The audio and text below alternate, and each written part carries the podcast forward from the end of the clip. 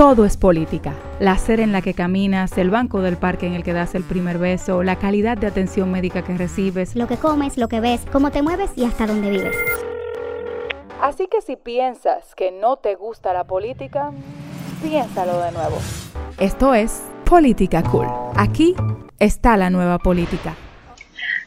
Bienvenidos a Política Cool. Hoy es, em, hoy es jueves, señores. Estamos ya eh, casi en la recta final de la primera fase de la desescalada para el tema del confinamiento del COVID-19, pero también estamos cada, cada, vez más acercándonos a, los que, a, lo que va, a lo que serán las elecciones presidenciales y congresionales en la República Dominicana. Y en este programa, Política Cool, como siempre nos hemos caracterizado por llevarles a todos ustedes las ideas y propuestas de jóvenes políticos y de políticos no tan jóvenes, pero que son cool, de todas partes del país, eh, que forman parte de movimientos, que son candidatos a regidores, que entrevistamos candidatos a alcaldes, diputados, eh, presidentes de movimientos internos de partidos y eh, ahora en esta etapa de política cool, pues lo que hemos querido hacer es precisamente traerles a ustedes las ideas de esos que son candidatos y que se van a estar presentando en las elecciones congresionales y, eh, congresionales y presidenciales. En el día de hoy vamos a estar conversando con un joven del Partido Revolucionario Moderno. Él es, bueno, tengo, tengo eh, la dicha de compartir cabina con él eh, un par de veces a la semana en un programa matutino que se llama Mañanas Latinas. Ahí a cada rato se arman tremendos debates entre él y yo y todo el equipo, él con sus posiciones y yo con las mías, tiene posiciones bastante firmes, es un joven que está preparado y que vamos a conversar con él sobre cuáles son esas ideas que tiene hoy eh, para, por qué quiere ser diputado y cuáles son las propuestas que tiene en caso de llegar a ocupar esa posición ante el Congreso Nacional. Se trata de Orlando Jorge. Orlando, ustedes ya lo conocen por los medios de comunicaciones, comentarista del Sol de la Mañana, de Mañanas Latinas, eh, ha trabajado por mucho tiempo en los medios, es un activista del Partido Revolucionario Moderno y ahora pues candidato oficial a diputado por la circunscripción número uno del Distrito Nacional. Vamos a conocer un poquito más sobre Orlando, de dónde viene, qué es lo que hace, cómo fue que pudo ser candidato a diputado, cuáles son sus planes, qué le gusta, qué no le gusta, o sea, todo. Usted en entrevista cool esta noche en Política Cool y pues yo de inmediato le doy la bienvenida, si la producción así me lo permite, a Orlando Jorge. Gracias, Gerinia. hola. Hola, ¿qué tal? Para mí un placer poder compartir aquí en Política Cool. Somos cool, tú y yo y todo lo que pasan por aquí. Y eh, de verdad que un gran placer en esta plataforma presentar mi propuesta, eh, nuestra visión y por qué estamos precisamente aspirando a diputado en estos momentos. Así que de verdad, muchas gracias. Bueno, vamos a comprobar, Orlando, qué tan cool tú eres, porque tú sabes que tú eres un político cool siempre y cuando nosotros aquí en Política Cool avalemos eso, porque nosotros somos los lo, que, lo que ponemos el sello. Pero hasta ahora todo lo que han pasado por aquí han sido cool. Por aquí hemos tenido eh, varias personas, bueno, muchos de tu partido. Eh, nuestra amiga Liz Mieses estuvo por aquí en algún momento, Gloria Reyes. Hemos podido entrevistar a muchos jóvenes talentos del Partido Revolucionario Moderno. Y yo quisiera empezar eh, por preguntarte, desde tu punto de vista como joven. Primero, ¿cuántos años tienes, Orlando? Tengo 29, 29 años. 29 años. Y como joven, ¿ha sido difícil este trayecto hasta ahora? Eh, o sea, abrirte camino dentro del partido. ¿O tú crees que en el PRM eso va un poquito más fácil que en otros partidos?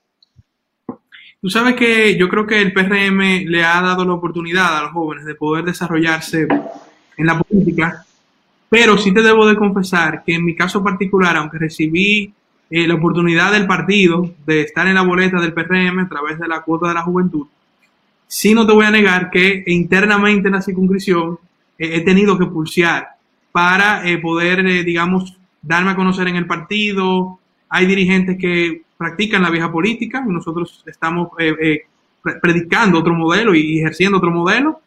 O sea que, Erinia, por más que hubo la oportunidad, y qué bueno que la hubo, y a veces la gente cree que los apellidos son todo y demás, no es así.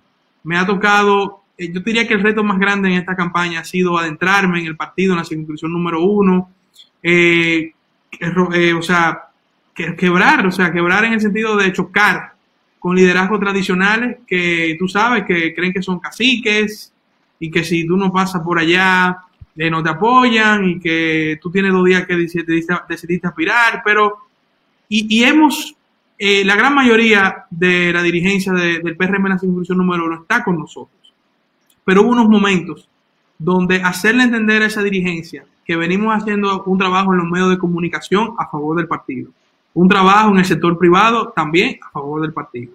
Un trabajo con distintas comunidades de la circunscripción número uno también a favor del partido. Y que eso nos dieron las credenciales de poder asumir una candidatura a diputado. Ah, fue un trayecto eh, que fue difícil y eh, ha sido un gran aprendizaje para mí porque es precisamente el quiebre de la vieja política con la nueva política.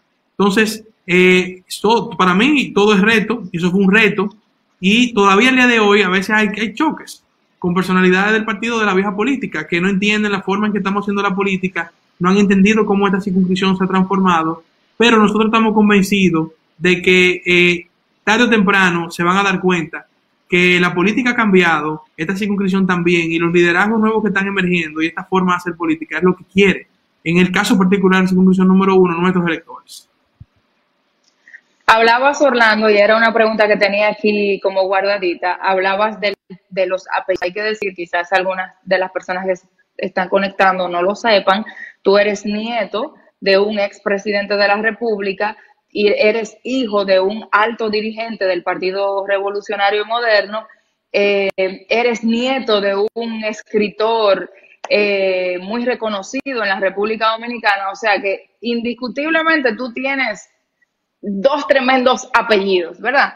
En tu caso, sobre todo en la parte del apellido político, o sea, ¿eso te ha ayudado o te ha desayudado? Porque hay casos en que esto lo que más bien es como una tranca, en algunos casos. En tu caso, ¿tú consideras que te ha ayudado ser, eh, llevar el apellido eh, Jorge o realmente tú crees que no?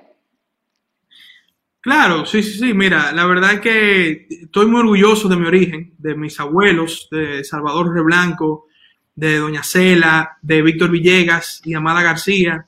Compartí mucho hasta que lamentablemente ya, muy lamentablemente no tengo ningún abuelo vivo en estos momentos, pero hasta que cada uno de ellos eh, llegó ya a su fin en esta tierra, compartí mucho con ellos y, ejercieron mucha influencia en mi formación, mi formación profesional, en mi formación humana eh, porque éramos muy de familia y los abuelos eran parte fundamental de mi día a día. Yo vivía al lado de mi abuelo Salvador Reblanco, compartía diariamente con él.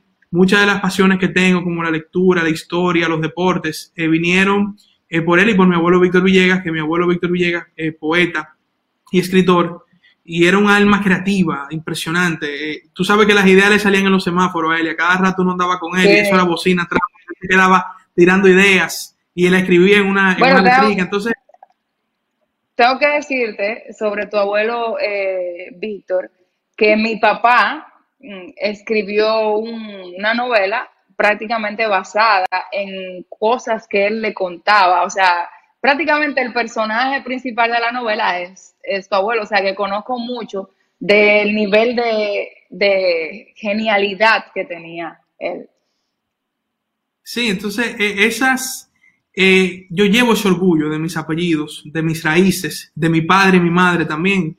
Mi padre eh, abogado y un gran también eh, dirigente político del PRM, mi madre abogada y una mujer dedicada siempre a la formación de mi familia, a que nosotros pudiéramos tener oportunidades académicas en todos los sentidos. Entonces yo, yo estoy muy orgulloso y sí, mis apellidos naturalmente me han ayudado, pero siempre supe que tenía que marcar mi propio territorio, Erinia. Entonces, eh, desde la carrera que estudié hasta mi desenvolvimiento en el sector privado, en los medios de comunicación, ha sido algo disruptivo porque incluso rompí con la tradición familiar de estudiar Derecho.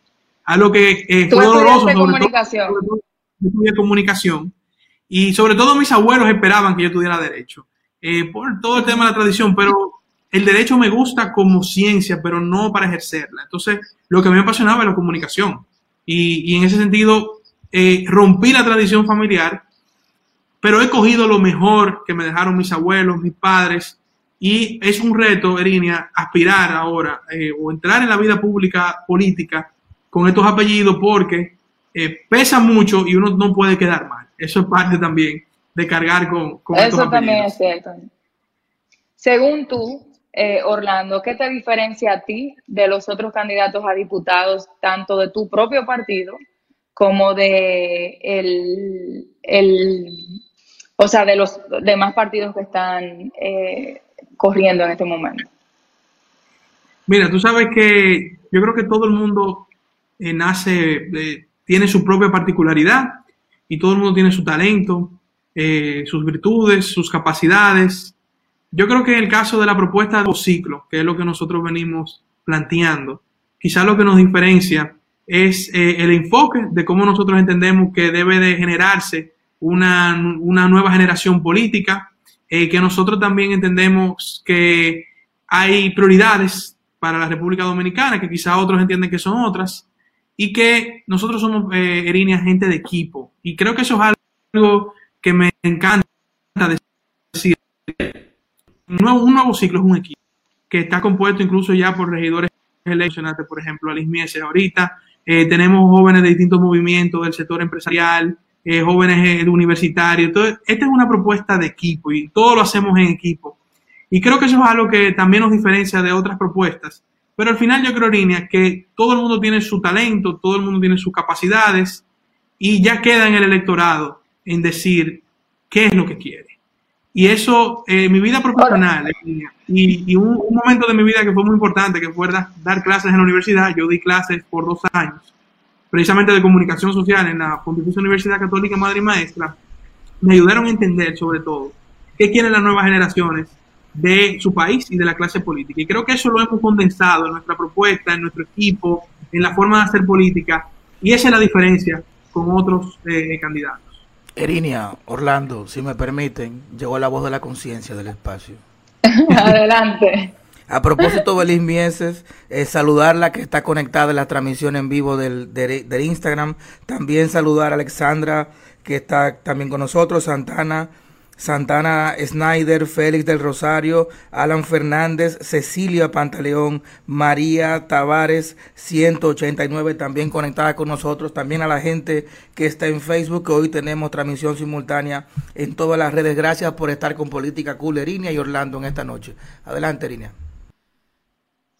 Bueno, sí, y de, eh, eh, de, vez en cuando también eh, decirle a las personas que están conectadas que pueden poner sus preguntas y la vamos a, estar pues aquí compartiéndola con Orlando.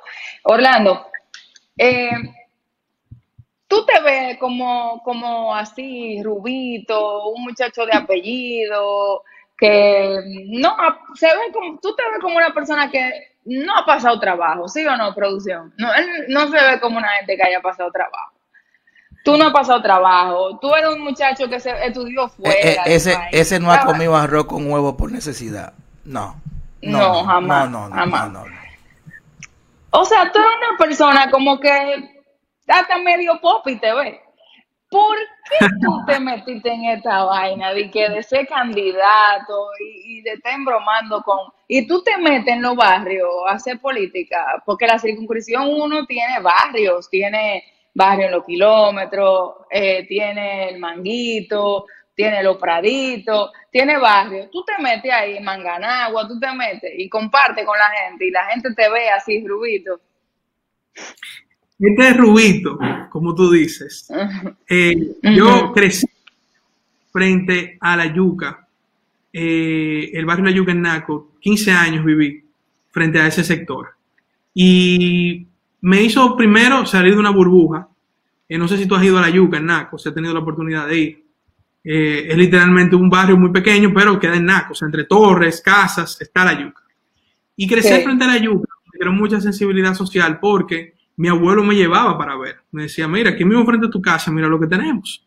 Y en el caso de la yuca, soy muy agradecido con mi familia porque cuando mi abuelo fue presidente, le puso energía eléctrica, los ayudó bastante, pero es un sector que ha sido abandonado y que eh, lo llevo mucho en mi corazón porque crecí frente a él y era mi vecino.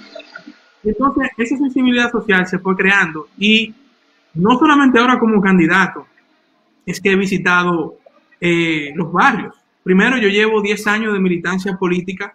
Como te digo, no hacía vida partidaria, pero yo eh, eh, en campañas anteriores con mi padre siempre he estado vinculado de alguna manera a la política y hemos visitado distintos sectores, no solo de la circunscripción 1, sino del país. Pero como reportero, línea, porque yo tuve una época que fui reportero, como reportero, yo también visité muchísimos sectores vulnerables y populares, eh, participé de denuncias que se hacían en esos sectores, que lo poníamos en, el noticiero de Cavada en ese momento. Eh, o sea, eh, uno nació, gracias a Dios, con muchas oportunidades y en un hogar donde, gracias a Dios, no me hacía falta nada. Pero en mi casa tenemos un alto grado de sensibilidad social y entendemos que hay que salirse de su burbuja para conocer la realidad de la mayoría de los dominicanos. Y como te digo, no es ahora en campaña. Lo he hecho desde que vivía frente a la yuca, desde que hicimos también algunas obras sociales en mi familia, también desde los medios de comunicación y también desde la política. O sea que sí, conozco los barrios, conozco sus realidades, tengo amigos que viven en Manganagua, en La Chorrera, tengo amigos que viven en los kilómetros, tengo amigos en San Carlos, porque también lo bonito de la política es poder uno crear amistades, esos lazos de amistades, y que nos vemos de igual a igual, porque al final todos somos seres humanos. Dos preguntitas, disculpe Merinia. A propósito de que usted vivió eh, enfrente de la yuca, en la yuca hay dos colmados que son muy emblemáticos. Hay uno de ellos que está en una de las calles que da la 27 de febrero. ¿Usted ha dado su jugadita de dominó? Lo otro es... Sí, sí frente a la Cuba Scout, o sea, que da exacto, la Cuba Exacto, ¿Ha dado su jugadita de dominó? No, pero pasó ahí.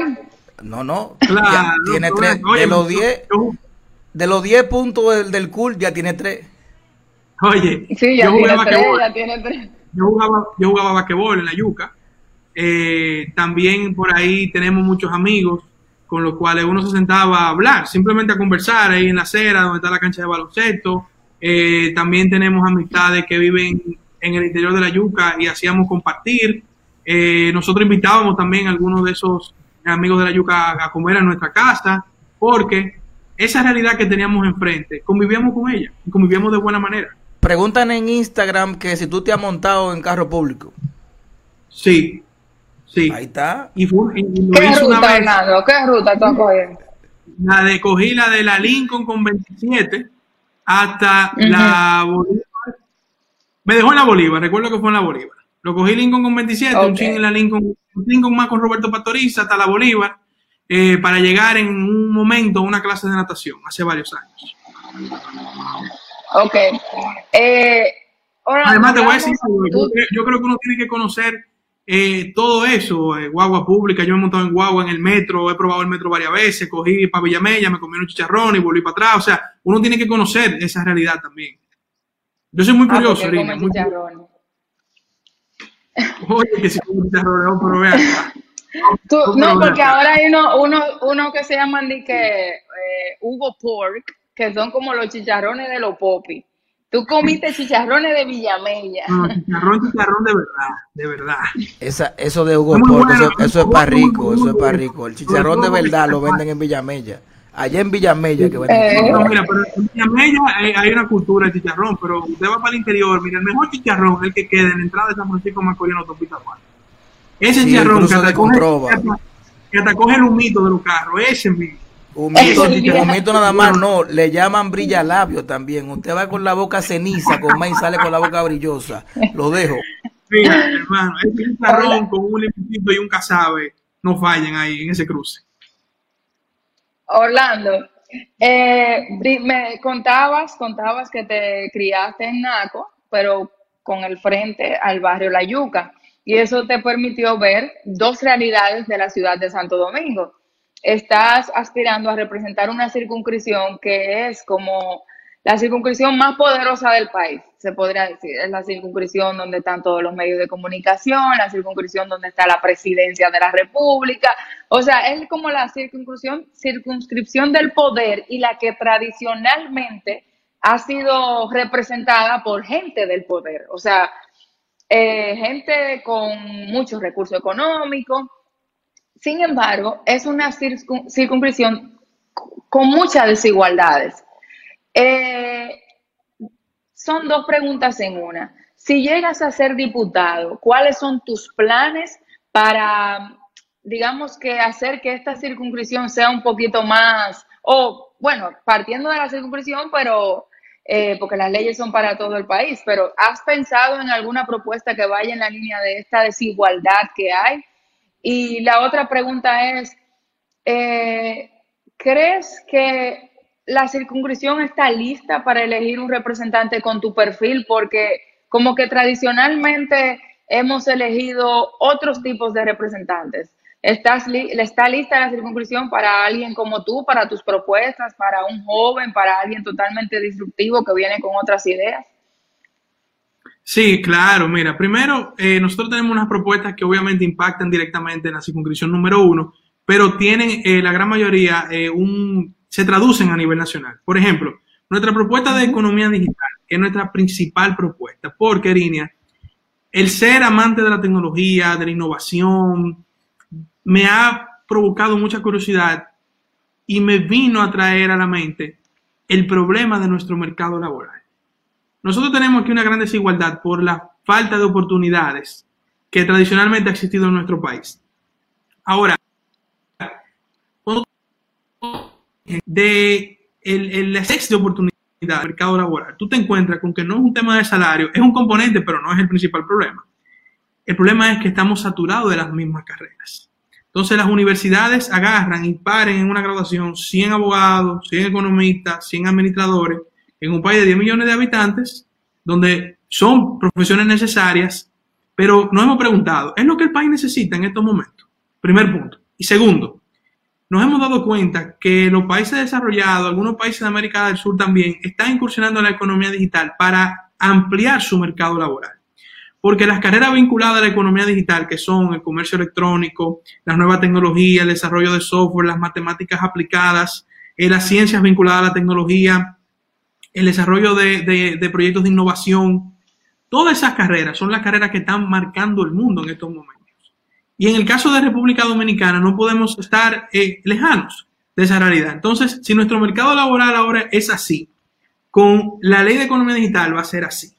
Y es una ley que incluye un eje transversal de, generar las capacidades para que los dominicanos puedan incursionar en la economía digital, que es la educación STEM, Science, Technology, Engineering Mathematics, que desde la, desde la educación básica, pasando por la academia universitaria, a través de una ley se puede implementar las capacidades STEM, para que el joven sepa que aunque su papá es abogado y su mamá ingeniero, el país requiere de esas capacidades para el sector privado y para el sector público. Un dato, Erin, importante que quiero que sepas es que las carreras que justamente no se evaporaron en la, en la pandemia fueron las de la economía digital.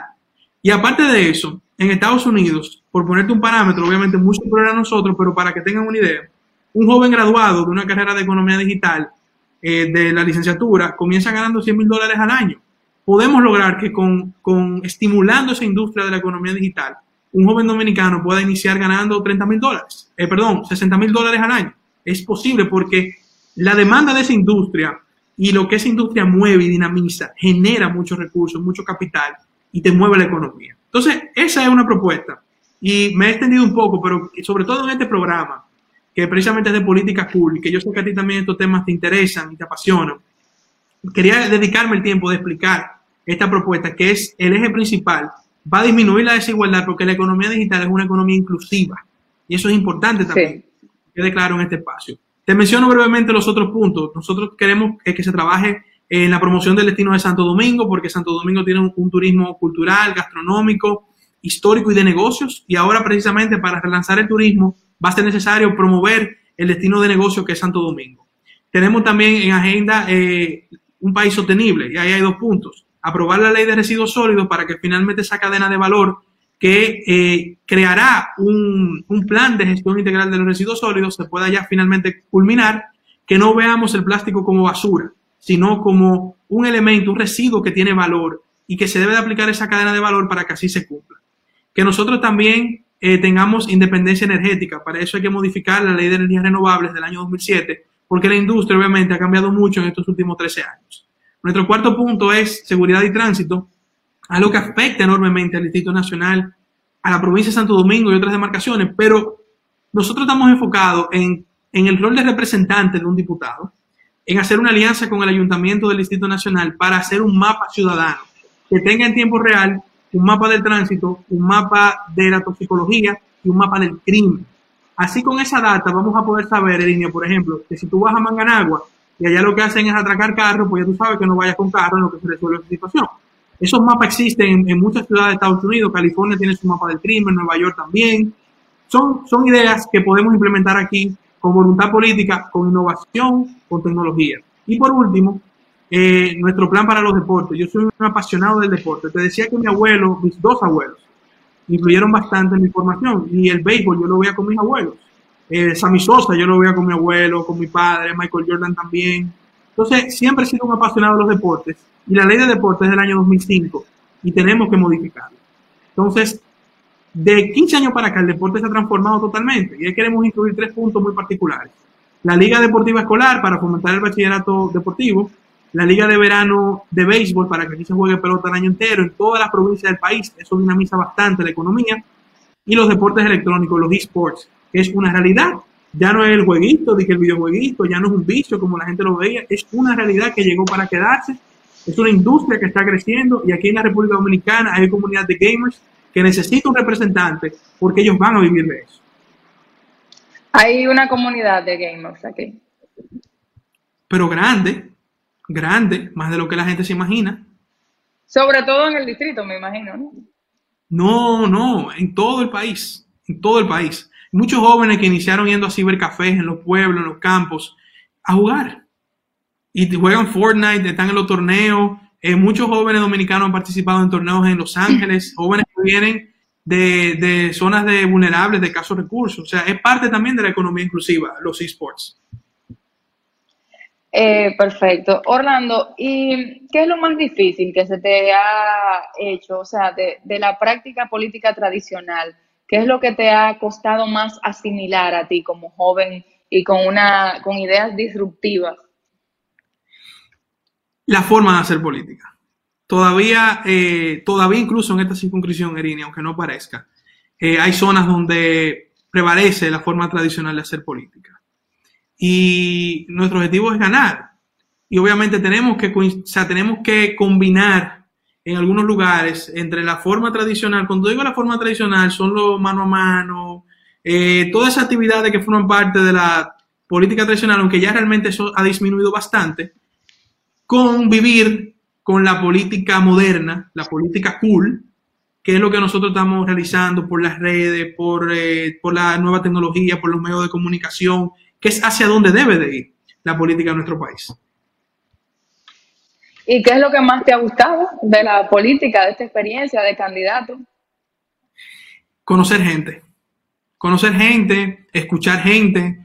Parte de, un nuevo ciclo es la política 2.0, escuchar, escuchar, escuchar. Nosotros, eh, eh, por ejemplo, después de aquí tengo un Zoom con un grupo de personas que los voy a escuchar principalmente, pero voy a conocer muchísima gente ahí y de ahí se desprenderán eh, nuevas relaciones, eh, nuevas conexiones. A mí me encanta conocer gente, me encanta ampliar mi círculo y la política, Arinia, me ha servido para eso, para conocer nuevas personas. Hoy mismo, antes de, de, este live, tuvimos una actividad con jóvenes del sector externo que nos apoyan de distintos lugares y son jóvenes extraordinarios, con lo cual hemos creado este vínculo de amistad personal. Eso es lo que más me gusta de la política, ese encuentro con la gente, el conocernos, el hablar, el escucharte y el poder compartir. Eso para mí ha sido lo más espectacular de esta campaña. ¿Tú crees, Orlando, que se puede ser político y se puede ser cool también?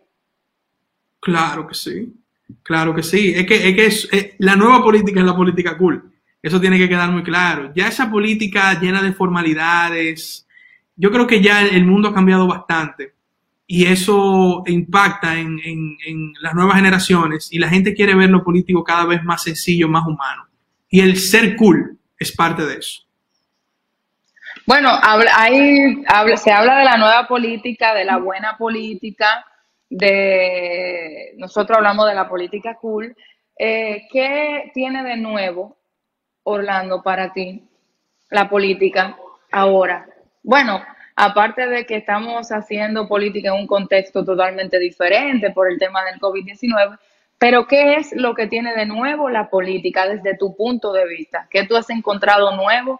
No en la política que tú practicas, sino en lo que la gente está esperando de los políticos.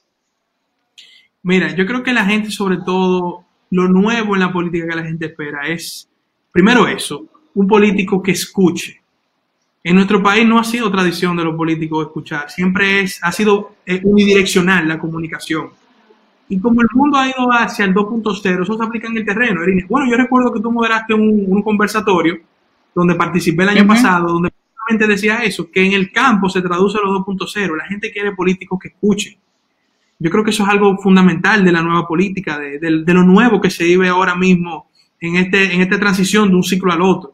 Yo creo también que la gente quiere políticos que hablen claro, que, se entiendan sus propuestas, que se entienda su aplicación, que se entienda eh, lo que las prioridades. Yo creo que la gente quiere políticos que entiendan las prioridades. Y creo que en tercer lugar, Enia, también, la gente quiere políticos que puedan enseñar una carta de presentación de una trayectoria profesional, una trayectoria académica y que cuando estén en el ejercicio puedan dar resultados. Creo que esos son tres puntos que la sociedad demanda, que quiere de la clase política, que quiere de un nuevo ciclo y que quiere de la, de la política cool, que es parte de un nuevo ciclo también. Orlando, ¿y qué tú haces para, eh, no sé, votar el estrés, eh, aparte de practicar deportes y jugar eh, juegos electrónicos? ¿Qué tú haces? O sea, tú te das tu traguito, tú bailas, tú haces coro, bueno, me dijiste ahorita que, que juega domino, hay que ver si es verdad, pero ¿qué, qué tú haces para divertirte? Porque... Mira, eh, yo, yo no, déjame aclararte, yo no soy gamer, eh, aunque apoyo bastante la comunidad de los gamers porque creo en, okay. Pero básicamente, mira, a mí me gusta, primero, soy un amante de los audiovisuales. O sea, lo que es película y serie, eso siempre está en mis opciones de, de, de botar el golpe. Porque me encanta, de hecho vengo de eh, vino, yo soy amante de los vinos, soy catador de vinos. Y eso es también parte de, mi, de desestresante.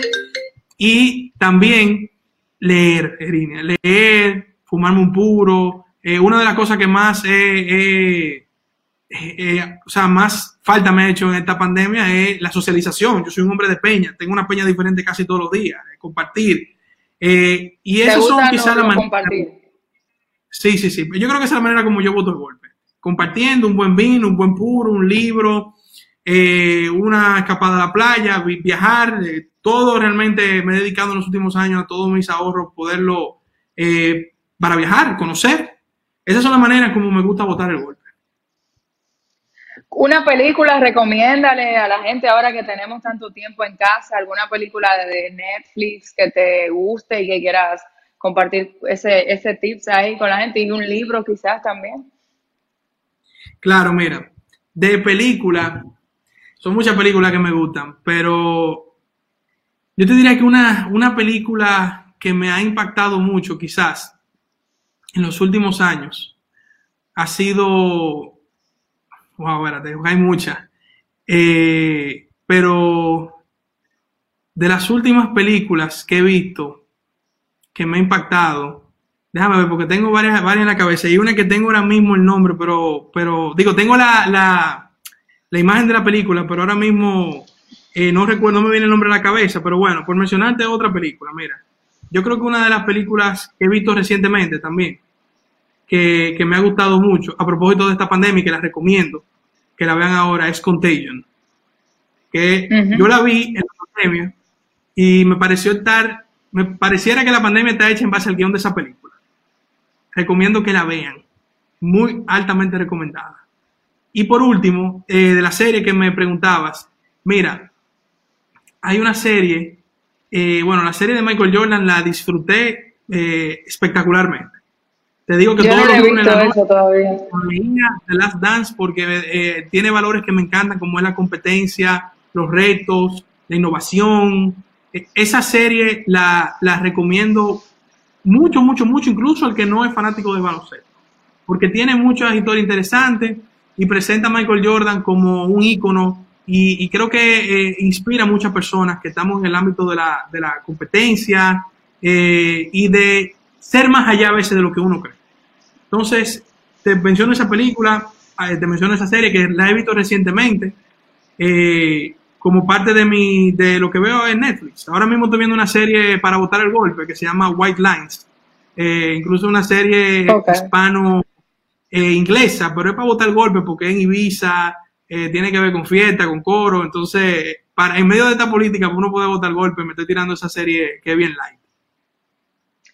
Perfecto, Orlando. Ayer salió una encuesta, la Mark Penn, eh, que, en la que se mostró que el candidato presidencial del PRM pues bajó cuatro puntos y el candidato presidencial del Partido de la Liberación Dominicana subió nueve puntos. Eh, ¿Cuál es tu valoración sobre esta encuesta? ¿Qué te parece? Mira, yo creo que las encuestas son una, una fotografía del momento. En el último mes han salido varias encuestas, salió esa la Mark Penn. De otras encuestas, Luis Abinader ha estado en una posición muy cómoda hace una primera vuelta o con más de 20 puntos por encima del candidato del PLD de Gonzalo Castillo. Pero yo creo que las encuestas son una fotografía del momento. Aquí el día de las elecciones es que se sabe quién va a ganar. Y todos tienen que trabajar en cara a ese día. Yo creo que Luis lo está haciendo, el PRM lo está haciendo, y ese es el objetivo de todos nosotros. Tú eres fuerte con el PLD, Orlando. Sin embargo, yo sé que tienes buenos amigos en el Partido de la Liberación Dominicana y en otros partidos. Eh, si tú tuvieras que crear un grupo de WhatsApp y meter gente de todos los partidos, como lo, de que lo mejor de cada partido, a quién tú pusieras del PLD, a quién pusieras del PRD y a quién pusieras de los otros partidos, de Alianza País, del país que queremos, dime, vamos, dime un nombre, un nombre. Bueno, está poniendo difícil porque ahí hay mucha gente eh, querida en todos los partidos. Yo creo que sobre todo, Erini, además que partido, nosotros tenemos un pacto generacional, todos los jóvenes, todos los partidos. Pero mira, por ejemplo, el PLD te tengo a ti, que te estimo mucho, creo que tienes un gran talento, mi querido hermano Julio Alberto Martínez. En, Fuerza, Fuerza del Pueblo tengo a mi querido amigo Ernesto Jiménez, eh, del PRM una cantera de obviamente de jóvenes que conozco, y así de, de varios partidos te puedo mencionar varios, pero yo creo que lo más importante, Erini, es que hay un pacto generacional de todos los jóvenes, de todos los partidos, de ayudarnos y empujarnos unos a los otros. Eso es importante. bueno, volvió, la, voz de la conciencia, ¿eh? Aquí hay celo. Está invitado a Nagua, que nos comamos un pecadito para que me incluyan en el grupo. Esto no puede ser así. Ah, para que te incluyan a ti también. Claro. Saludos a Francisco Franco que está conectado con nosotros en la cuenta de Instagram, a Carolina Rodríguez, Mr. Holguín, Edwin Reyes, el doctor Sención, Hilary y José Torres, regidor por Santiago. Excelente, saludo a todos ellos. Ya en esta parte final me gustaría que Orlando pues nos deje un mensaje, deje un mensaje a toda la gente por qué votar por él, por qué votar por Orlando y, también un mensaje de quizás de, esa nueva política de motivación hacia vincular a esa nueva política que tú describiste eh, un poquito más atrás del programa. Mira, primero darte las gracias, Irina, por esta oportunidad de estar en tu plataforma esta noche, de llegarle a todos, eh, toda esta audiencia de Política Cool. Yo creo que eh, lo que quiero hacerle llegar a la gente es que vamos a abrir un nuevo ciclo. Que un nuevo ciclo incluya no un tema de partido, es un tema de generación, es un tema de ideas, es un tema de visión, de prioridades y de la forma de hacer política. Eso es lo que nosotros estamos promoviendo, por eso estamos aspirando a diputados, por eso estoy pidiendo al electorado que me apoye con su voto y por eso, Erinia, creo que hay un consenso de generación de que se abre este nuevo ciclo y que apoyen a todos los candidatos jóvenes en distintas demarcaciones, que representamos esta nueva política y que queremos llevarla eh, a los distintos espacios de toma de decisiones. Ese es mi mensaje, en eso creo y eso es lo que aspiro ahora después del 5 de julio. Bueno, Orlando, muchísimas gracias por habernos acompañado en Política Cool. La verdad es que hemos pasado un buen rato eh, eh, conociéndote un poquito más y conociendo tu propuesta. Ahí están las propuestas de Orlando Jorge. Cada jueves les recuerdo que vamos a estar compartiendo este, este espacio con un candidato de los que ustedes van a poder elegir el próximo 5 de julio. Orlando, mucha suerte. Muchísimas gracias por acompañarnos y te dejo para que continúes con tu agenda, que yo sé lo que es ser candidato en este tiempo. Gracias, Irina, y ojalá que podamos vernos próximamente, eh, antes de la elección y claro, después también cuenta conmigo aquí en Política Cool. Gracias, gracias, Orlando. Bueno, señores, muchísimas gracias por habernos acompañado en otro episodio de Política Cool. Recuerden que este episodio lo van a poder escuchar o lo van a poder ver en YouTube, se va a quedar en Facebook, se va a quedar también en Spotify, así que si no pudiste verlo completo en esta ocasión, pues sabes que lo vas a poder ver más tarde o cuando gustes en cualquiera de nuestras plataformas. Muchísimas gracias a todos los que se conectaron y el jueves que viene estaremos de nuevo en otro Política Cool. Gracias por conectar con Política Cool, el podcast para gente que quiere cambiar la política. Dinos algo, hombre, dale like, suscríbete. Aquí está la nueva política. Esto es Política Cool.